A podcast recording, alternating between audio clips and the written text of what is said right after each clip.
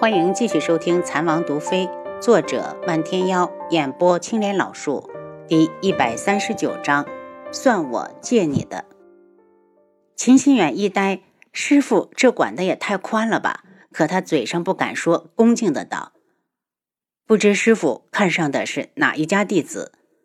天树老人没回他，却笑道：“青意，你进来。”白锦两人早就听到旁边屋里有人，可他们以为是服侍的下人。只见一名清逸俊雅的男子从外面进来，一进来就跪到天树老人面前。青逸见过前辈。天树老人一指秦心远：“青逸，这就是我给你找的师傅。”韩青逸身子一转，对着秦心远跪好：“徒儿韩青逸见过师傅，请师傅收下徒儿。”秦心远和白锦对视，秦心远道：“既然是师傅亲自帮着挑选的弟子，那品性必定不错。青逸，你以后就是我秦心远的大弟子，一定要刻苦学习，不可给师门丢脸。弟子谨记师傅教诲。”韩青逸一个头磕到地上，有些激动。前面他还担心人家不会收呢。天树老人指了指桌上的茶杯。轻易给你师傅敬茶，秦心远赶紧上座，从韩青逸手上接过茶水，轻抿了一口，对他道：“以后不可再叫师傅前辈，要叫师祖。还有我旁边这位，你要叫师姑。”天树老人笑起来：“简儿是你师娘，早叫几天没关系。”白锦满脸飞霞，嗔怪地瞪了眼师傅。他扶起韩青逸，笑着道：“青逸可是智王妃的表哥，大家可都是一家人。师傅还没告诉我们你是怎么认识青逸的。”师姑，还是我来说。韩青逸告诉他们，当初他离开韩家，一个人出来闯荡，有一次连夜淋雨，病倒了在路上，幸亏被天树老人救下，两人很是投缘，天树老人便动了替弟子收徒弟的念头。几番测试后，发现他人品绝佳，便将他安置在一处山中，教他医术。师傅这几年一直和青叶在一起。白锦张大嘴巴，我每年都会去他那里不少于三次，将知识传授完，领会就靠他自己了。天树老人一脸得意，这个徒孙可是他亲自挑选的。师傅，你都亲自教了，为何不让他当你的小徒弟？这样我也能够多个小师弟。白锦不满地撒娇。师傅早年发过誓，这一生只收两个弟子，轻易拜你师兄为师，一样是我门下。天树老人看向韩青逸，这次我们回依山，也要带上你。这几日，你好好的在你父母身前尽尽孝道。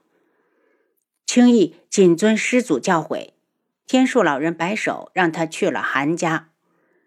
楚清瑶最近一段日子在制毒，刚刚又失败了一次，他不甘地捏着轩辕志给的毒，除了一定要有分析出来的成分，其他的添加药材他都会详细记录。他将药瓶收好，想出去透透气，刚一出来就闻到叶枫送来的荷香。脚步轻移，直接去了荷花池。轩辕志没等多久，凌墨就来了。此时的凌墨早没了以前的风流倜傥，一脸憔悴，好像几天几夜没睡过一样。王爷，他一进来就在椅子上坐下。几北粮食还没有凑够，再拖下去，俺军就要挨饿了。他说的垂头丧气。从年初江南就大旱，到现在已经有七八个月，江南一直颗粒无收。他手里倒是有点存款，可那钱是应急的，不能动啊。无论如何都要把粮食弄够。你手上不是还有银票吗？在其他地方暗中收粮，先把难关挺过去再说。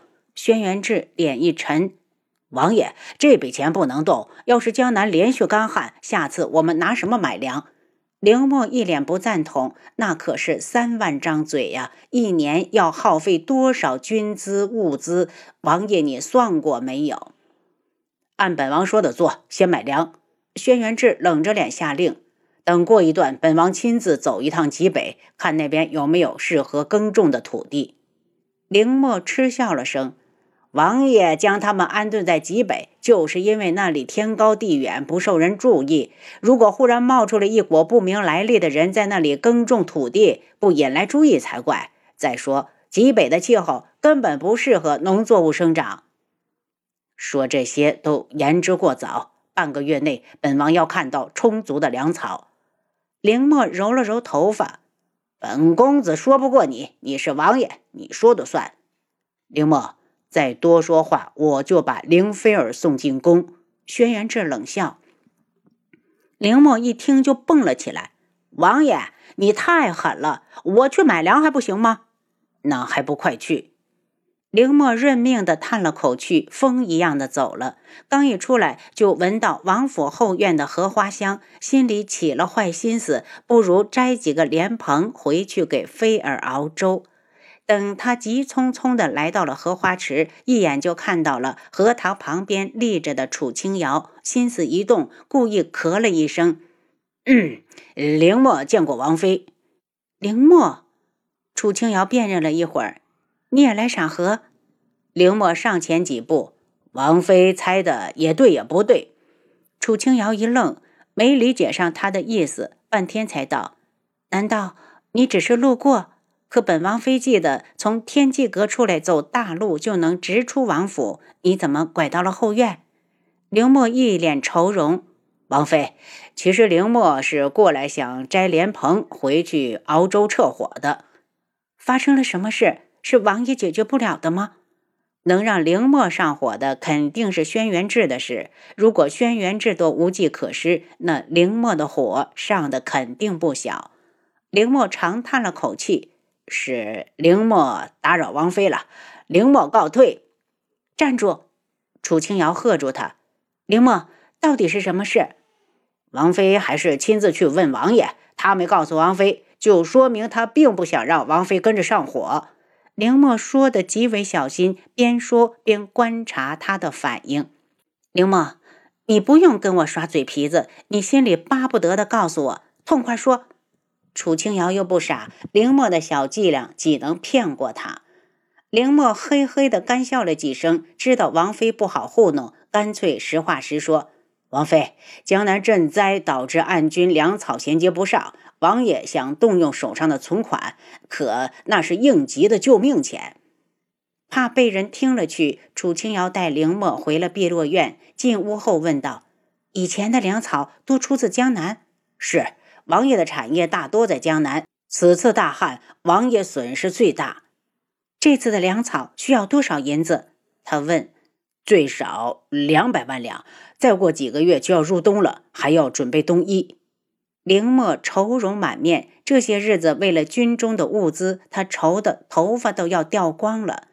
楚清瑶起身进了内室，在出来时手上拿着五百万两银票，对他道：“这是五百万两，你先拿去把暗军的事处理好。他们已经没了真正的身份，再苦也不能饿到他们，让他们觉得委屈。”这是他的心里话，不用问都知道。先帝这三万暗军是最见不得光的，根本不在军籍之列，否则轩辕志也不会一直自己出钱养了。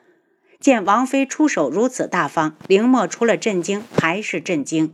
谁都知道她是楚相不得宠的女儿，一份嫁妆也没带进王府。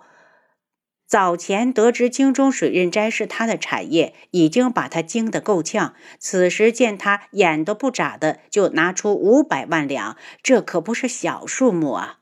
关于楚清瑶，他暗中调查过，得知京中还有几处他的产业。虽然他后来从楚相手中要出了他娘的嫁妆，可把那些嫁妆卖了也不值五百万呢。见他疑惑，楚清瑶把银票推过去。这钱是我自己的，暗军要紧，不用告诉你家王爷。凌墨收了银票，恭敬地对他行了一礼。凌墨替三万暗军谢过王妃。你去吧。楚清瑶催促。凌墨出了碧落院，左思右想，还是拐去了书房。他敢肯定，如果他背地里拿了王妃的银子，王爷绝饶不了他。为了将来少受罪，他还是硬着头皮去报备一声好。看到凌墨，轩辕志不耐烦的道：“你又回来干什么？”凌墨摸了摸怀里的银票，心虚的低下头：“王爷，有个事我想和你报备一下，是关于暗军。废话少说，说正事。”轩辕志扔下笔，不悦的看着他。林墨干脆豁出去了。王爷，我想去荷花池摘几座灵棚回去熬粥，正巧碰到了王妃。王妃听说了暗军的粮草的事，便拿出五百万两帮我们渡过这个难关。林墨，你是不是活腻了？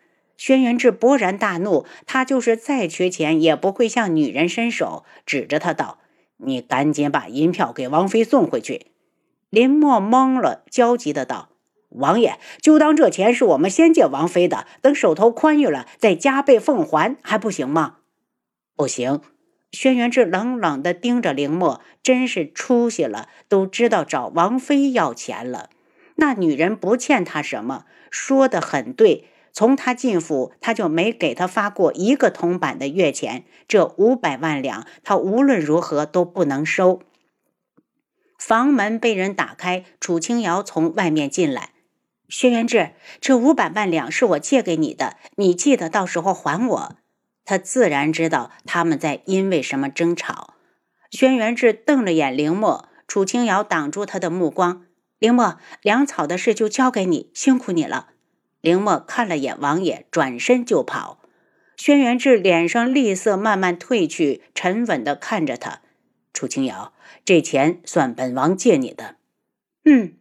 楚清瑶轻轻回了声。其实他手上的存款很多，但一直都没动过。也许连他自己都不知道，心里一直有那么一丝期盼，希望有一日能够找到生父。